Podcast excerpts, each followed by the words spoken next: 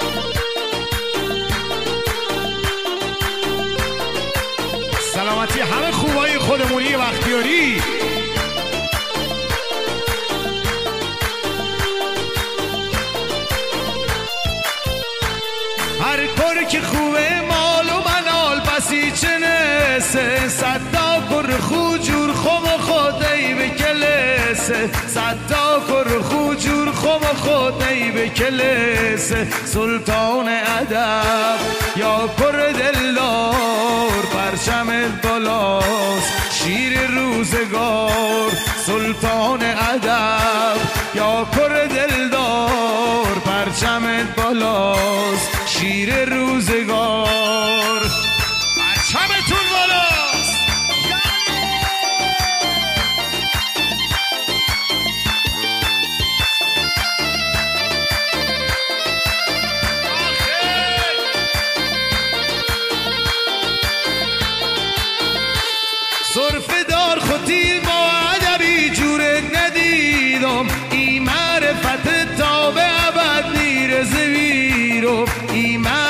معرفت تا به ابد نیر زویرم صرف دار خودی با ادبی جورت ندیدم ای معرفت تا به نیر زویرم ای معرفت تا به نیر زویرم سلطان ادب یا کر دلار پرچمت بالاست شیر روزگار.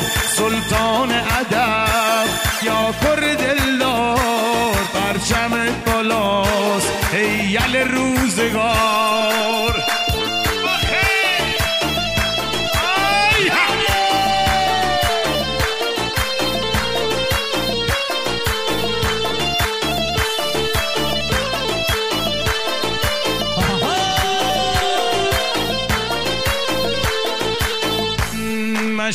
که تو باشی هیچ کمی نداریم. جمعمون که جمعه هیچ کمی نداریم. پرچما که بالا سال خوشمال ماست. قاسم که می‌خونه پیکا همه بالاست. قاسم که می‌خونه پیکا همه بالاست.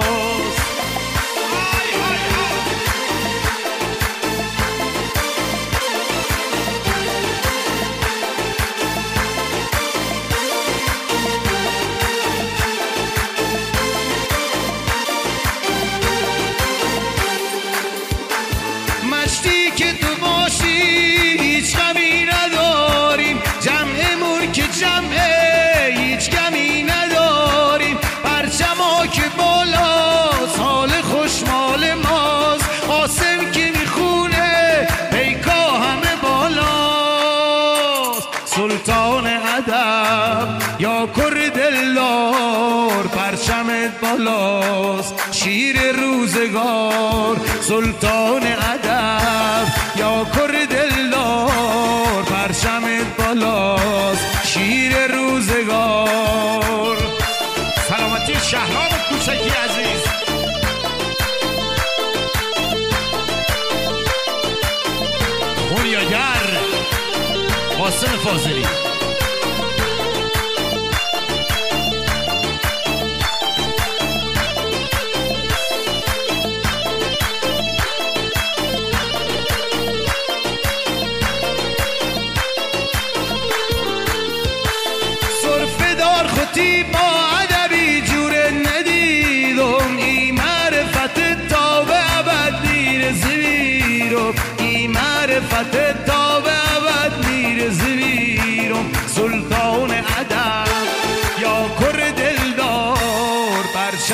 بالاست. شیر روزگار سلطان ادب داکر دلدار پرچمت بالاست.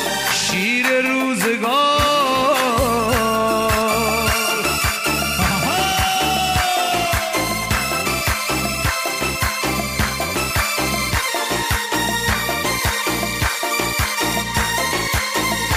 رادیو ایرانی رادیوی شما. روی موج 94 اف ام برابر با 92 ممیز هفت کابل.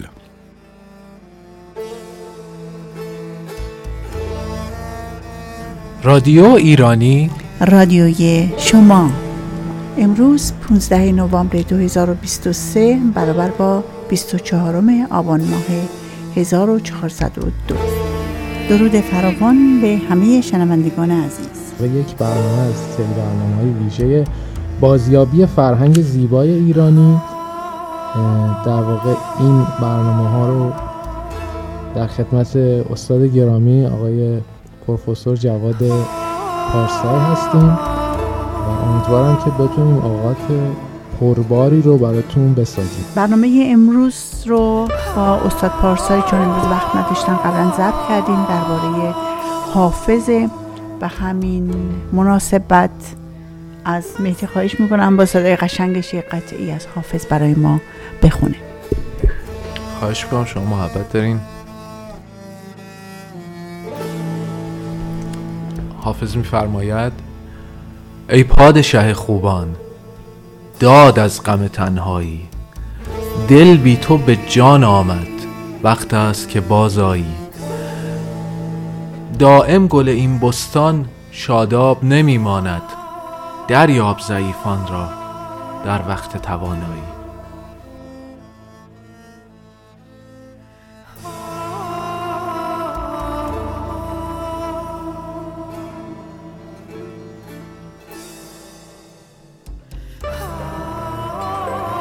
رادیو ایرانی. رادیوی شما.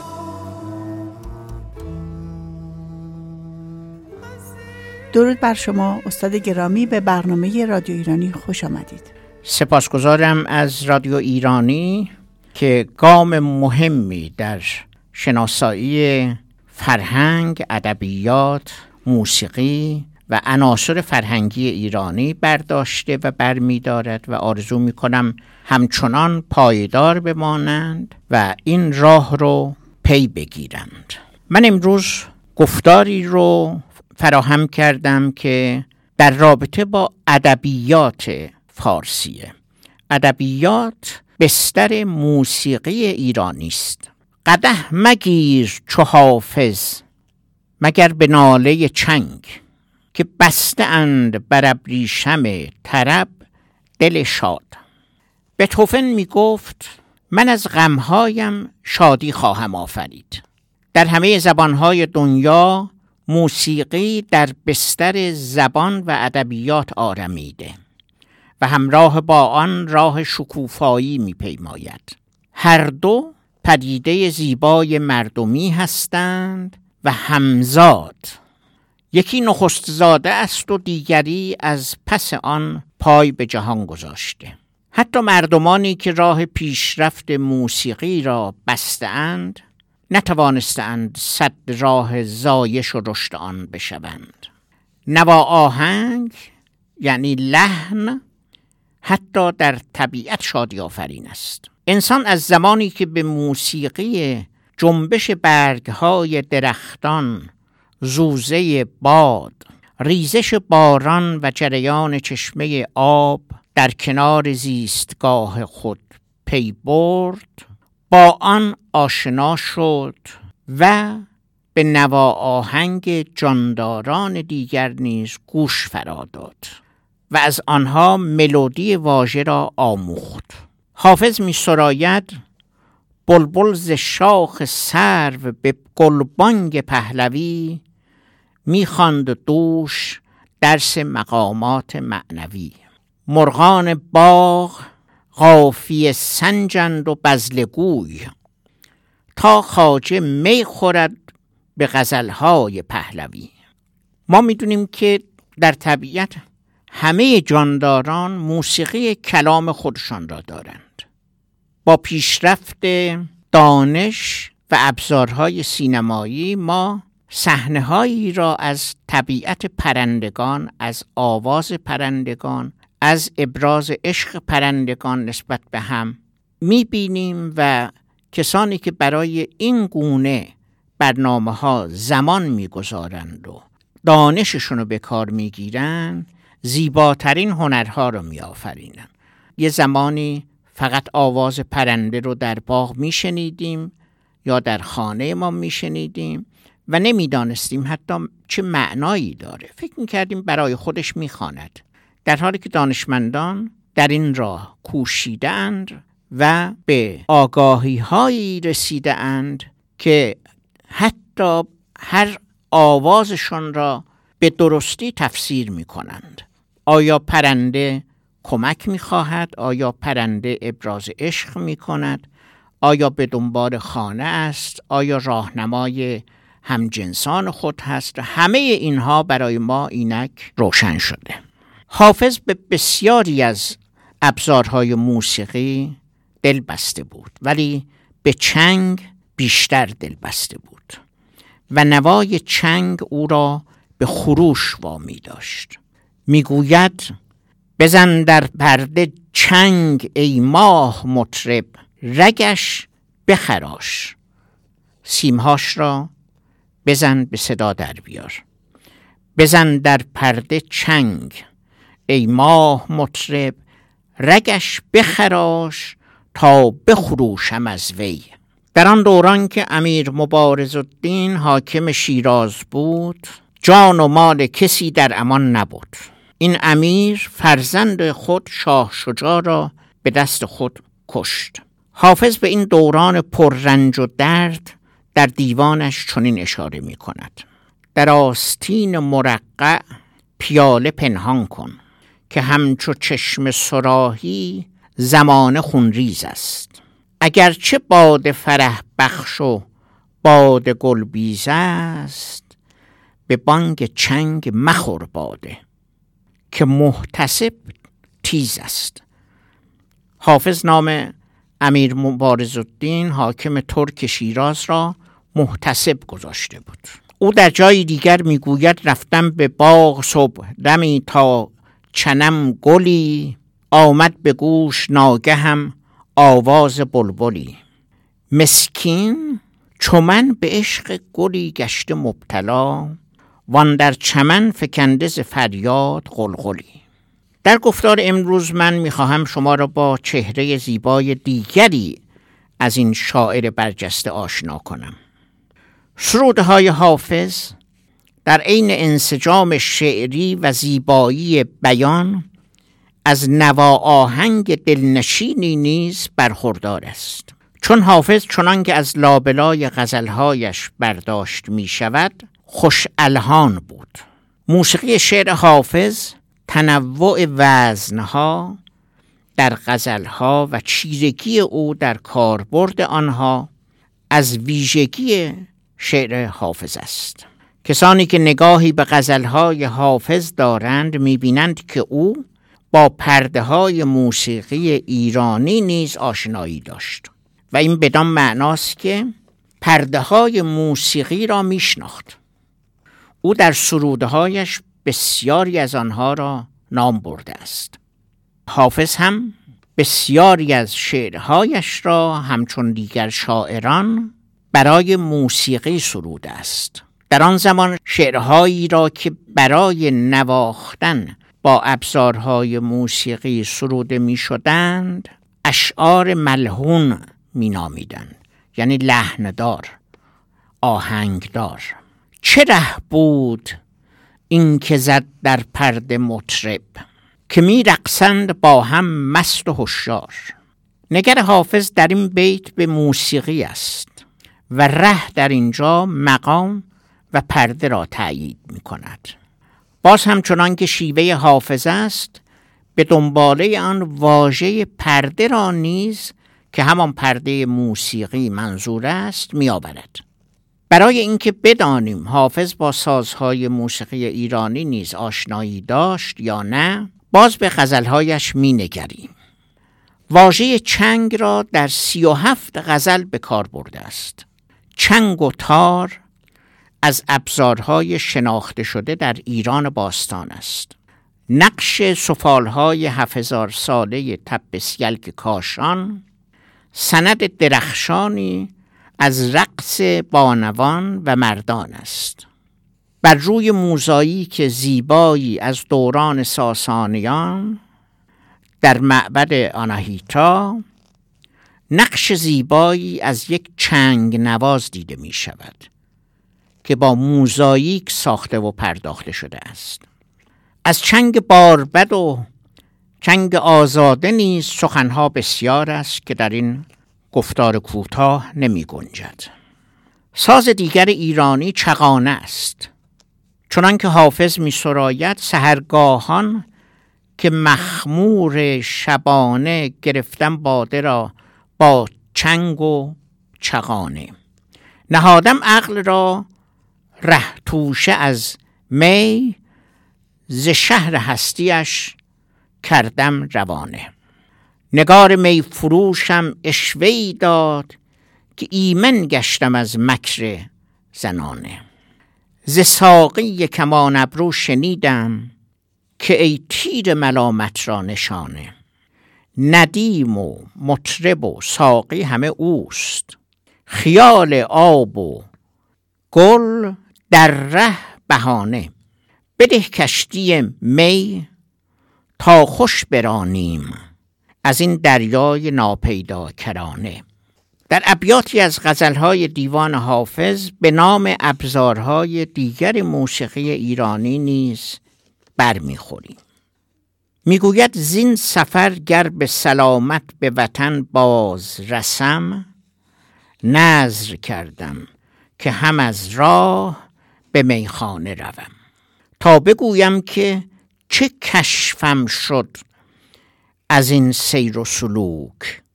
به در صومعه با بربت و پیمانه روم. در جای دیگر می سراید وانگه هم در داد جامی که از فروغش بر فلک. زهره در رقص آمد و بربت زنان می گفت نوش. زباد خوردن پنهان ملول شد حافظ. باز اشاره به چند ابزار موسیقی می کند. زباد خوردن پنهان ملول شد حافظ. به بانگ بربت و نی رازش آشکار کنم. زبانی که نوازنده می نوازد حافظ بر این باور است که راز دلش را به گوش شنوندگان میرساند.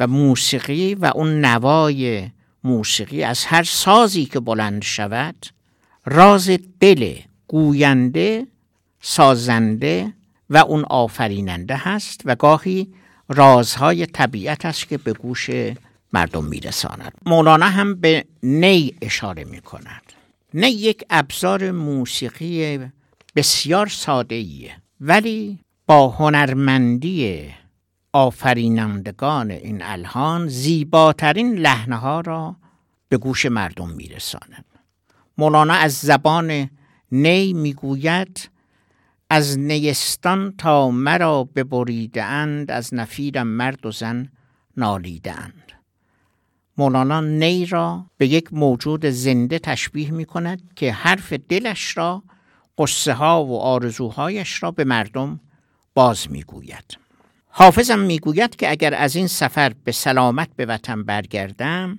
نظر کردم که از راه نرسیده برم به میخانه. تا بگویم که چه کشفم شد از این سیر و سلوک. این سفری که من رفتم چی حاصلم شد؟ به چه چیزی پی بردم؟ چه چیزی را پیدا کردم؟ به در صومعه با بربت و پیمانه روم. و به دلیل اون چی که بر من آشکار شد؟ اگر خواستم به در صومعه بروم بربت همراه می‌برم یه ساز ایرانیه و پیمانه. در جای دیگر حافظ می سراید وانگ هم در داد جامی که از فروغش بر فلک زهره در رقص آمد و بربت زنان می گفت نوش. حافظ زباد خوردن پنهان ملول گشته. زباد خوردن پنهان ملول شد حافظ. به بانگ بربت و نی رازش آشکار کنم. حافظ نام پرده های موسیقی ایرانی را نیز در جا به جای غزلهایش گنجانیده است. مطرب چه پرده ساخت؟ او می‌گوید مطرب چه پرده ساخت که در پرده سماع بر اهل وجد و حال در های هوی بست. مطربا مجلس انس است. غزل خان و سرود چند گویی که چنین رفت و چنان خواهد شد. یا می‌گوید پرده مطربم از دست برون خواهد برد. آه اگر زان که در این پرده نباشد بارم. وصف رخ چو ماهش در پرده راست ناید مطرب بزن نوایی ساقی بده شرابی. بزن در پرده چنگ ای ماه مطرب رگش بخراش تا بخروشم از وی. زبانت درکشی حافظ زمانی حدیث بی زبانان بشنو از نی. این مطرب از کجاست که ساز عراق کرد؟ واهنگ ساز گشت به راه حجاز کرد. مقام عراق شاد است. مقام حجاز غمگین است. بدانسان سوخت چون شمعم که بر من سراحی گریه و بربت فغان کرد. از سراحی شراب می ریزد و بربت به صدا در می آید. بدانسان سوخت چون شمعم که بر من سراحی گریه و بربت فغان کرد. مطربا پرده بگردان و بزن راه عراق که بدین راه بشد یار و زما یاد نکرد. راه همان پرده باشد راه و شیوه پرده های موسیقی. مطربا پرده بگردان و بزن راه عراق که بدین راه بشد یار و زما یاد نکرد. یعنی یار رفت و از ما دیگر یادی نکرد. بشد. در زبان گیلکی میگم بشو که همون بشده. غزلیات عراقی است سرود حافظ. که شنید این ره دلسوز که فریاد نکرد. راه یعنی دستگاه. مجدگانی بده ای دل که دگر مطرب عشق راه مستانه زد و چاره مخموری کرد. افتادگی آموز اگر طالب فیضی. هرگز نخورد آب زمینی که بلند است. حالا چندین بیت شعری را که نغمه گون هستند از سروده های حافظ خود نغمه ای هستند می‌خوانم براتون. گلبن عشق میدمد ساقه گل ازار کو. من این بیت ها رو با نوا آهنگ این چنین می‌خوانم. گلبن عشق میدمد ساقه گل ازار کو. باد بهار میوزد باده خوشگوار کو. این ریتم میشه آهنگینه. مجلس بسم عیش را قالیه مراد نیست. ای دم صبح خوش نفس نافه زلف یار کو. گفت مگر ز لعل من بوسه نداری آرزو؟ مردم از این هوس ولی قدرت و اختیار کو. چند بیت به گونه شبیه آن می سراید نوبهار است در آن کوش چه خوشدل باشی که بسی گل بدمت باز و تو در گل باشی. چنگ در پرده همین میدهدت پند ولی وعظت آنگاه کند سود که قابل باشی. من نگویم که کنون با که نشین و چه بنوش. چون تو خود دانی اگر زیرک و عاقل باشی.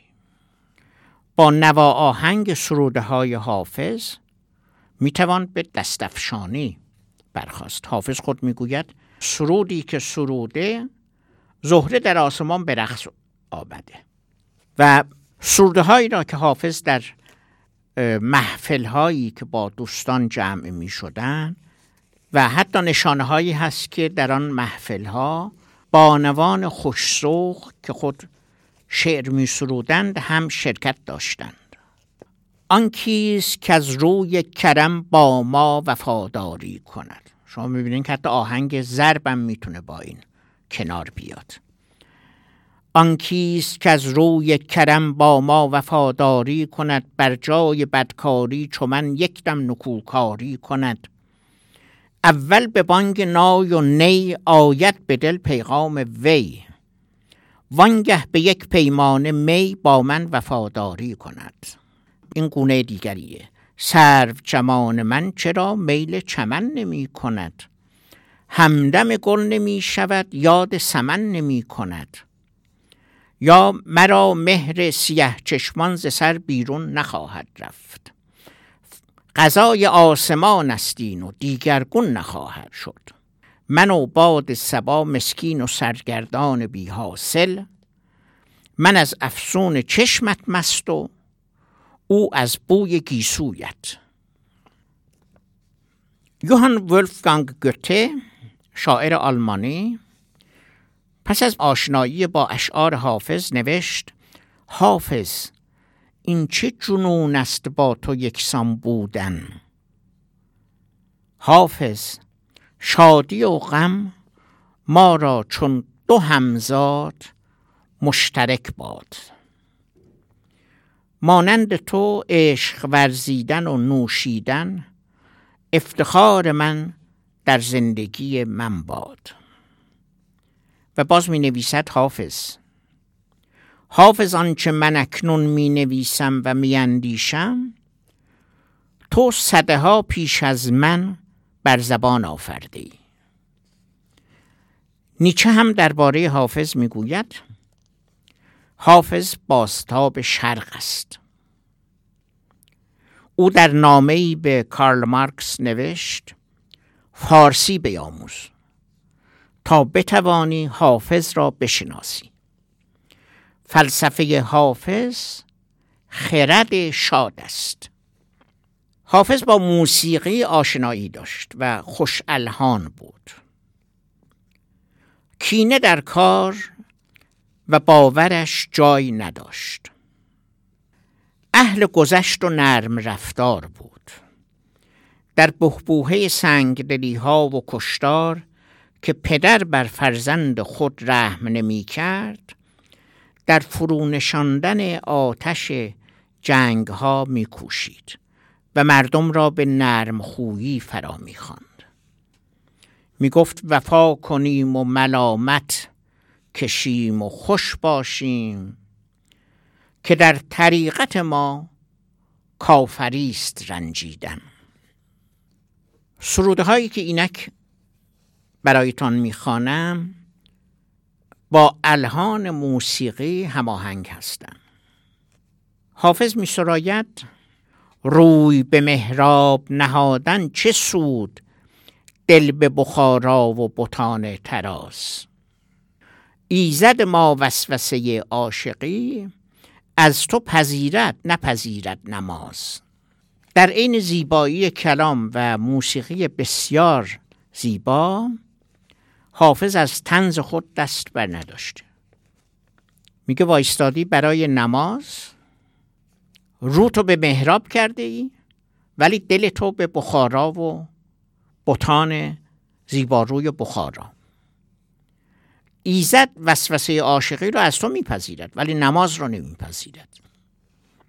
حافظ باز در غزلهایی می‌گوید گل بی رخ یار خوش نباشد بی باده بهار خوش نباشد. طرف چمن و تواف بستان بی لال ازار خوش نباشد.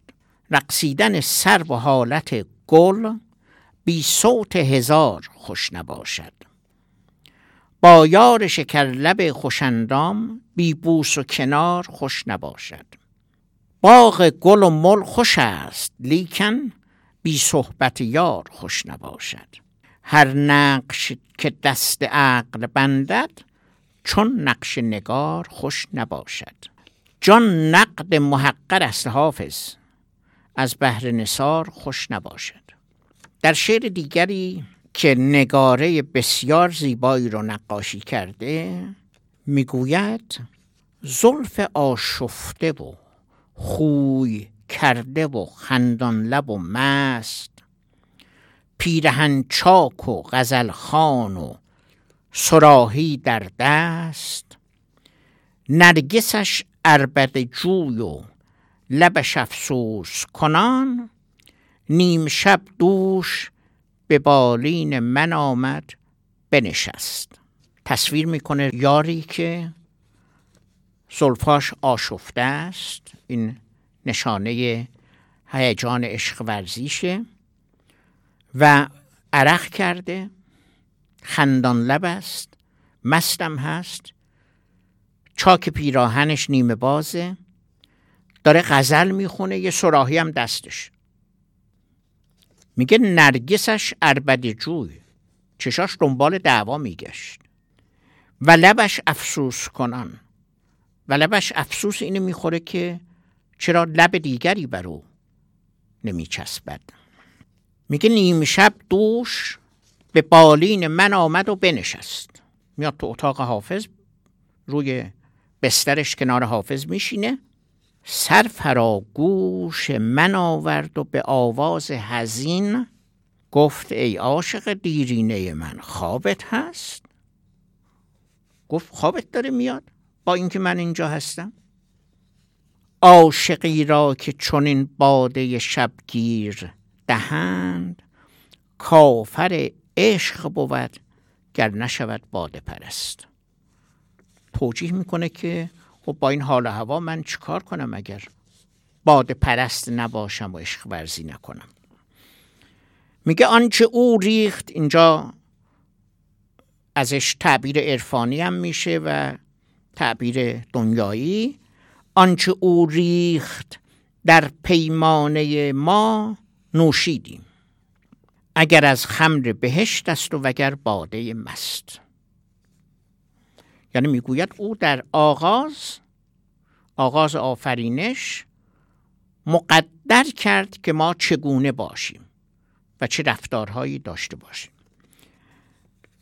از این گفته ها در سروده های شاعران دیگر هم هست و از همینجا عرفان ایرانی آغاز می شود آنچه او ریخت در پیمانه پیمانه ما نوشیدیم اگر از خمر بهشت است وگر باده مست. خنده جام می و زلف گرهگیر نگار ای بسا توبه که چون توبه حافظ بشکست. ساقیا پیمانه پر کن. زن که صاحب مجلست. آرزو می بخشد و اسرار می دارد نگاه. ساز چنگ آهنگ اشرت صحن مجلس جای رقص. حال جانان دانه دل زلف ساقی دام راه. دور از این بهتر نباشد ساقیا. اشرت گزین حال از این خوشتر نباشد حافظا. ساغر بخواه. ازهری یه شاعر عرب است. بهش فرانام لسان العرب دادند او می‌گوید به شاعر از آن روی شاعر گفتند که او چیزی را می‌داند که دیگران نمی‌دانند. چون معنی شعر و شاعری را هم چون این معنی می‌کنند که ظریف فهم و ظریف گوی و اونچه که هر کسی را بدان راه نیست. برخی بر این باور بودند و شاید هنوزم هستند که شاعر با منبع وحی در ارتباط است. چرا؟ چون چیزهایی رو می‌گوید که به زبان دیگران نمیآیند و مردم همه اینا رو از فراتبیعی می‌دانند حالا چرا حافظ را لسان الغیب یا ترجمان الاسرار نامیدند فرانام لسان الغیب یعنی لقب لسان الغیب یعنی کسی که زبان غیب یا ترجمان الاسرار بود یعنی بیانگر رازها این لقب را این فرانام را نخستین بار نورالدین عبدالرحمن جامی که در سال 898 ماهشیدی درگذشته است در کتاب خود به نام نفحات الانس در شرح حال حافظ به وی داده است. ولی حافظ خود نیز به پیوند خیش با دنیای پنهان یعنی غیب اشاره کرده است. حافظ می سراید بیار باده که دوشم سروش عالم غیب نوید داد که عام است فیض رحمت او. مرا برندی و عشق آن فضول عیب کند که اعتراض به اسرار علم غیب کند. دوش گفتم بکند لعل لبش چاره من. حاطف غیب ندا داد که آری بکند. می‌گوید دیشب فرشته غیبی از عالم غیب پیامی میآورد و می‌گوید که بخشش مال همه است و کسانی که می‌گویند فقط پیروان من بخشیده خواهند شد درست نیست. و در این رابطه باز می‌گوید که اون فضولی که به رندی و عشق عیب بر من گرفت اون اعتراضش در اصل به اسرار عالم غیب است. یعنی اون از اونجا خبر نداره و داره تهمت می‌زنه. غیب به معنای ناپیدا پنهان سر راز و نهان همیشه در برابر شهود به کار برده شده است. منظور از شهود جهان دیده شدنی و حس کردنی است. ولی غیب به جهان نامرئی و فراحسی گفته شده. عالم غیب به جهانی گفته شده است که با حواس بشری نمی‌توان آن را درک کرد و از آن به عالم لاهوت و عالم شهادت نیز نام برده شده است. در نوشته های عرفانی و نسکه های صوفیان درباره واجه های غیب، غیبت و قایب شرح گسترده نوشته شده است. این بحث در این اندک نمی گنجد ولی در نوبت دیگری بدان می‌پردازیم. در میان یونانی ها و عرب عرب دوره به اصطلاح جاهلیت باور مردم بر این بود که شاعران با جهان غیب و عالم خدایان رابطه دارند. می‌دانیم که زیباترین شعرها را شاعران عرب می سرودند و سالی یک بار در بازار مکاره مکه در فستیوال مکه این شعرها خوانده می‌شد. زیباترین ها را مردم برمیگزیدند رأی بیشتری می آورد و از دیوار کعبه آویزان می کردن. و اصطلاح سبعات معلقه یعنی هفت کتیبه آویزان در کتاب ها آمده. این دوران بعد از اسلام بود یا قبل از اسلام؟ قبل از اسلام. بله به این دوران که دوران جاهلیت نام نهاده اند در اصل جاهلیت نبود. و آنها هم برای خودشان دانسته های بسیاری داشتند. برخی کتاب ها از اون زمان نوشتند که سرکوب شدن و این داستان حزب الله و بازوی زور اسلامی در اون زمانم بود و در قرآن هم آمده. حزب الله و حزب شیطان شاعران زمان جاهلیت در عربستان بیشترشان در مردمان درس نخوانده بودند.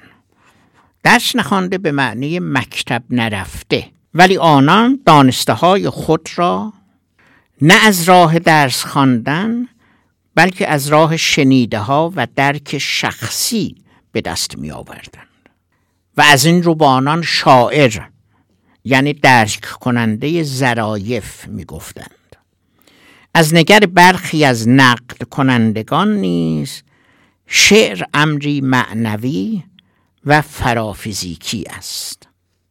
هرچند که ابزار و عناصر آن از طبیعت گرفته شده باشد. حافظ یک نگاره یک تابلوی نقاشی هم تصویر می کند که زیباست. من یک بیت از آن را می خونم میگه ارغوان جام عقیقی به سمن خواهد داد. هر دو نام گله ارغوان جام عقیقی به سمن خواهد داد. چشم نرگس به شقایق نگران خواهد شد. در این بیت ارغوان جام عقیق سمن نرگس و شقایق همه ابزارهای مادی و حس شدنی هستند. ولی جهانی که حافظ در فضای نامحسوس آفریده است فراتبیعی و فراحسی است. اینکه می‌گوید ارغوان جام عقیقی به سمن خواهد داد و چشم نرگس هم نگران شقایق خواهد ماند. در جهان فیزیکی وجود ندارند و نمی‌تواند واقع شود بلکه این نگاره در فضای نامحسوس از سوی شاعر آفریده می شود و به فضای محسوس آورده می شود زمانی که در باقی قدم می‌زنیم و گلهای شقایق خندان را می‌بینیم. شاید بارها پیش آمده باشد که دوستی به دوست دیگری می‌گوید ببین بهار است و گل به روی ما میخندد. گل نمیخندد. ولی در دنیای فراحسی این می‌خواد بگوید که انگار که گل به روی ما خنده گشوده است.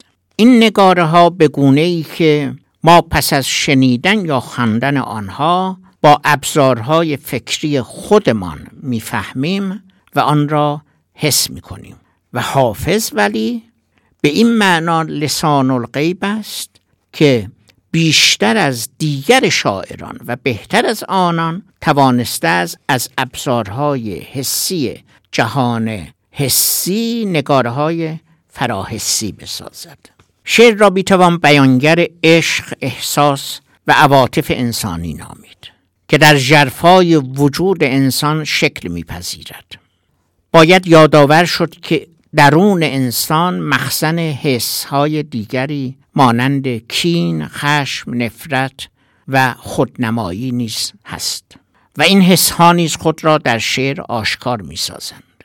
این دنیای درون انسان همان دنیای پنهان و غیب است که اگر شخص توانش بیان شعری داشته باشد می تواند ناپیدایی های درون خود را در قالب شعر بریزد. پس شعر زبان غیب انسان است و حافظ که این زبان غیب هستی را به بهترین گونه به جهان حسی رهنمون شده لسان الغیب نام گرفته است. حال ببینیم چرا این همه به پیر مغان ارادت میورزد. و احترام می‌گذارد. چون پیر مغان آزادی خیر نهان نیکبختی جمعیت خاطر فراخی روزی و خوشی زندگی برای مردم می‌خواهد. حافظ زبان گویای پیر مغان است. از این رو به مردم می‌گوید من که امروزم بهشت نقد حاصل می شود وعده فردای زاهد را چرا باور کنم؟ حافظ اندلیبی بود که سی و پنج سال پس از سعدی در شیراز به دنیا آمد او کاخ سخن را بنیادی استوار بخشید همچنان که مولوی در مصنوی عارفانه نظامی در حکایات بزمی و عاشقانه خیام با رباعیات حکیمانه فردوسی توسی با حماسه های شکوهمند در ادبیات ایران درخشیده اند حافظ نیز شیوه غزل سرایی را به اوج قله شکوهمند خود رساند. از آغاز زندگی این بلبل خوشنوای آگاهی های اندکی به دست ما رسیده است. او در جایی می سراید و کاری که همیشه با شعرهایش می کند امید و شادی و خوشی و نیرو بخشیدن به مردم است. می‌گوید نفس باد سبا مشک فشان خواهد شد. عالم پیر دگرباره جوان خواهد شد. ارغوان جام عقیقی به سمن خواهد داد. چشم نرگس به شقایق نگران خواهد شد. ای دل ار اشرت امروز به فردا فکنی مایه نقد بقا را که زمان خواهد شد؟ که می‌تواند زمانت کند که تو فردا هم می‌تونی عیش و نوش داشته باشی؟ او حقایق هستی را بیپروا و رندانه با واجه های زیبا بیان کرده است. از سالوس و ریا بیزار و برکنار بود. سبب جنگ هفتاد و دو ملت را درک کرده و به زبانی ساده به برملا کردن راز آن پرداخته است. جنگ هفتاد و دو ملت همه را عذر بنه. چون ندیدند حقیقت ره افسانه زدن. غزلهای وی که آینه روشن اندیشه های این مرد بزرگ است هر یک نشان دهنده حالتی از احوال و نماینده دوره ای از دوران زندگی اوست. پژوهشگران اندیشه حافظ بر این باورند که این یگانه عالم ادب مراحل کمال را اندک اندک پیموده. سالیان دراز در پیشگاه استادان ادب فارسی و عربی و سرامدان حکمت و کلام به ارادت حضور یافته. و از این راه نکته ها آموخته و سرمایه گرانقدر اندوخته است. غزل های حافظ که آینه روشن اندیشه های این مرد بزرگ است هر یک نشان دهنده حالتی از احوال و نماینده دوره از دوران زندگی اوست. پژوهشگران اندیشه حافظ بر این باورند. که این یگانه عالم ادب مراحل کمال را اندک اندک پیموده. سالیان دراز در پیشگاه استادان ادب فارسی و عربی و سرامدان حکمت و کلام به ارادت حضور یافته و از این راه نکته ها آموخته. و سرمایه گرانقدر اندوخته است. حافظ در پایان این دوره به خودشناسی و هستی شناسی روی آورده. از زهد و فروشی بیزار بود و رندی و وارستگی را شایسته مقام انسان می‌دانست. این شاعر دانش پژوه در سروده هایی می‌گوید دلا دلا دلالت خیرت کنم به راه نجات. می‌خوام دلیل بیارم دلیل خوب که خیر تو در آن باشه و راه نجات تو در آن باشه. دلا دلالت خیرت کنم به راه نجات مکن به فسق مباهات و زهد هم مفروش. وقتی یه کار بدی می‌کنی دیگه افتخار نکن که این کار کردی. ولی زهدم نفروش. از دینت سو استفاده نکن. او فراز و نشیب ها را پشت سر گذاشته ولی حتی در فراز زندگیش به چیزی دل نبسته و از رنگ تعلق دوری جسته و آزاد مانده. او می گفت غلام همت آنم که زیر چرخ کبود زهرچه رنگ تعلق پذیرد آزاد است. نام بلند و آوازه جهانگیر حافظ که دل به عشق زنده دارد تا زبان فارسی در جهان باشد پاینده خواهد ماند. او گفته از هرگز نمیرد آنکه دلش زنده شد به عشق. ثبت است بر جریده عالم دوام ما. فلسفه حافظ چنان که نیچه اشاره کرد خرد شاد است و نیچه خود نیز از این خرمن توشه ای برده است. حافظ می‌گوید گفتا خوشان کسان که دلی شادمان کنند. خوشحال بود از اینکه دیگران هم دل انسانی رو شاد بکنند. واژه خوش دیویست و هشت بار در دیوان حافظ رخ نموده است. یعنی این واژه دویست هشت بار به کار رفته. صحن بستان ذوق بخش و صحبت یاران خوش است. وقت گل خوش باد. که از وی وقت میخاران خوش است. از زبان سوسن آزاده ام آمد به گوش. کن در این دیر کهن کار سبکباران خوش است. راز پنهان نفوذ سروده های حافظ در روح ایرانیان خوشبینی شادی آفرینی فروتنی آزادگی و راستگویی در گفتار است. از این روز که هر خواننده خاجه را یار همنشین و همدرد خود مییابد. حافظ به رمز بقا یعنی اندازه نیز که پایه باور و فرهنگ ایران باستان است پی برده بود. اندازه که بعدها در علم ریاضی به هندسه بدل گشت. پایه و بنیان زندگی است اندازه نکته پنهان استوره ایران باستان است. هر که را اندازه نیکوست زندگانیش به نیکویی سپری می شود. حافظ می گوید صوفی ار باده به اندازه خورد نوشش باد. ورنه اندیشه این کار فراموشش باد. ساقی به جام عدل بده باده تا گدا غیرت نیاورد که جهان پربلا کند. این واژه عدل را چند گونه تفسیر کردند. عدل همان تعادل است همان تراز معمار و تراز ترازوست. و هر که تعادل در کارش نیست عادل نیست. در اینجا می‌خواهم بپردازم به آرایه های شعر حافظ. یکی از بدیع ترین هنرهای بیانی حافظ آرایه های شعری اوست. یعنی شعرشو زینت بخشیده.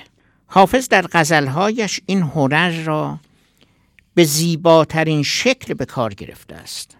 حافظ چشم یار را به نرگس شیوه چشم او را به کرشمه نرگس خاک راه دوست را به نافه ختن.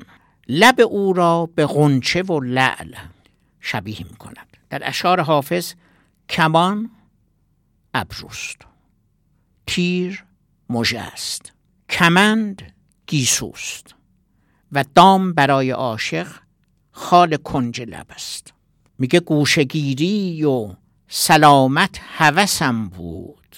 ولی شیوهی می‌کند آن نرگس فتان که مپرس که فتنه بود چه فتنه بود که مشاطه غذا انگیخت که کرد نرگس شوخش سیه به سرمه ناز یا می‌گوید ای خونبهای نافه چین خاک راه تو خورشید سایه پرور طرف کلاه تو تاب بنفشه می‌دهد طره مشک سای تو. پرده غنچه میدرد خنده دلگشای تو. گر قالی خوشبو شد در گیسوی او پیچید. ور وسمه کمانکش شد در ابروی او پیوست.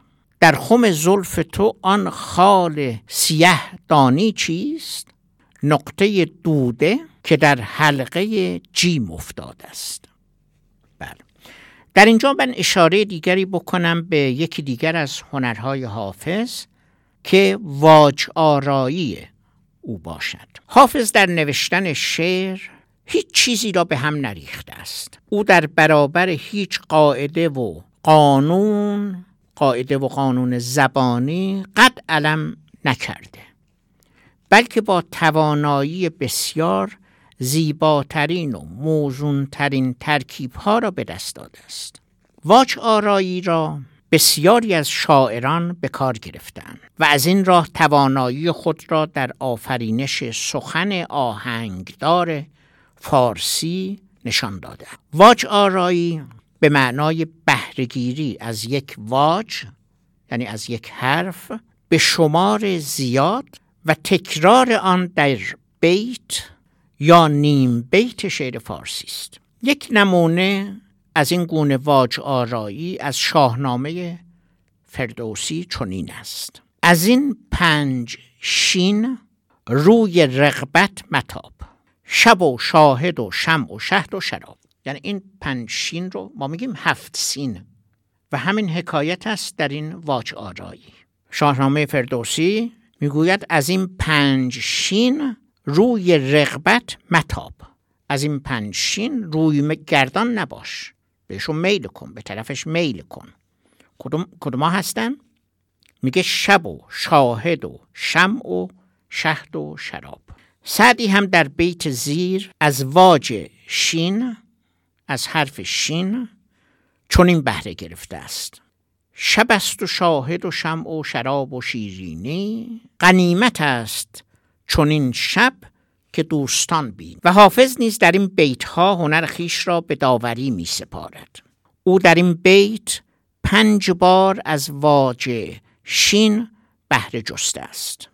رسم عاشق کشی و شیوه شهراشوبی جامعی بود که بر قامت او دوخته بود. در بیت زیر هشت بار واجه ل لام را به کار برده است. نه من ز بی عملی در جهان ملولم و بس. ملامت علما هم ز علم بی عمل است. در بیت زیر شش بار واجه شین را به کار برده است. بیا و کشتی ما در شط شراب انداز. خروش و ولوله در جان شیخ و شاب انداز. در بیت زیر هشت بار از واژه سین استفاده کرده است. رشته تسبیح اگر بگسه است معذورم بدار. دست من در ساعد ساقی سیمین ساق سال و مال و حال و اصل و نسل و تخت و بخت بادتن در شهریاری برقرار و بردوام. زبان نیشدار و زبان شوخ حافظ. حافظ با نگر اجتماعی که داشت در جای جای دیوانش ستیز خود را با ریاورزی زهد خشکندیشان نشان داده و هیچ صفت نکوهیده ای را از تیغ تیز زبان نیشدار خود بی نصیب نگذاشته است. این شیوه را در غزلهای زیر می‌بینیم. راز درون پرده زرندان مست پرس. کین حال نیست زاهد عالی مقام را. اون سرده نمیاره. برو از رند بپرس. ناسه هم گفت که جز غم چه هنر دارد عشق؟ برو ای خاجه عاقل. برو ای خاجه عاقل. هنری بهتر از این؟ ترسم که صرفه ای نبرد روز باز خواست نان حلال شیخ ز آب حرام ما. آنان که خاک را به نظر کیمیا کنند آیا بود که گوشه چشمی به ما کنند؟ زاهد از کوچه رندان به سلامت بگذر تا خرابت نکند صحبت بدنامی چند. سر خدا که عارف سالک به کس نگفت در حیرت هم که باد فروش از کجا شنید. پیر ما گفت خطا بر قلم سن نرفت. آفرین بر قلم اف خطا پوشش بود زکوی میکره دوشش به دوش می بردند. امام خاجه که سجاده می کشید به دوش. چو بشنوی سخن اهل دل مگو که خطاست. سخن شناس نیی جان من خطا اینجاست. حافظ می خور و رندی کن و خوش باش ولی دام تزویر مکن چون دگران قرآن را. واعظان که این جلوه در محراب و منبر می کنند چون به خلوت می روند آن کار دیگر می کنند. مشکلی دارم ز دانشمند مجلس باز پرس. توبه فرمایان چرا خود توبه کمتر می کنند گویا باور نمی دارند روز رستخیز که این همه قلب و دقل در کار داور می کنند دارم به داور تهمت می‌زنم. میگه اون گناه های ما رو میبخشه. یار حافظ نیست. چون خود او نازکندیش نکتدان و شوخ بود. و گفتگویش با حافظ پر از نکته های شوخ و لطیف بود. حافظ میگه که به لابه گفتمش ای ماه رخ چه باشد اگر به یک شکر ز تو دلخسته ای بیاساید. بعد یارش در پاسخ میگه که به خنده گفت که حافظ خدای را مپسند که بوسه تو رخ ماه را بیالاید. گفتم از آه از دل دیوانه حافظ بی تو. زیر لب خنده کنن گفت که دیوانه کیست؟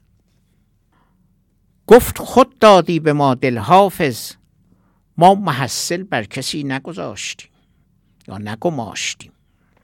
حافظ می‌گوید ز دست جور تو گفتم ز شهر خواهم رفت.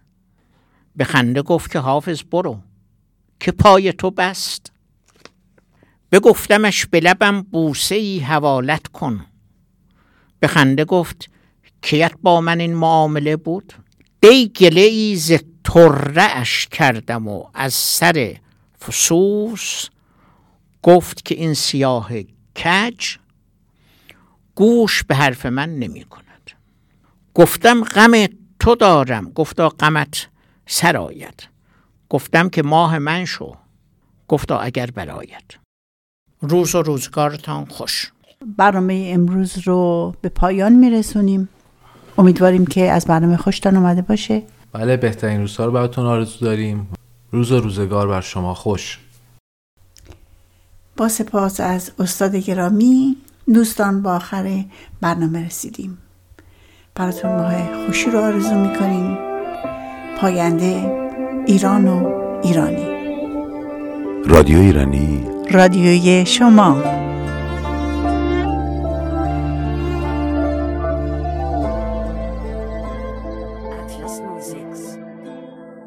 پناه می‌برم به خنده های تو.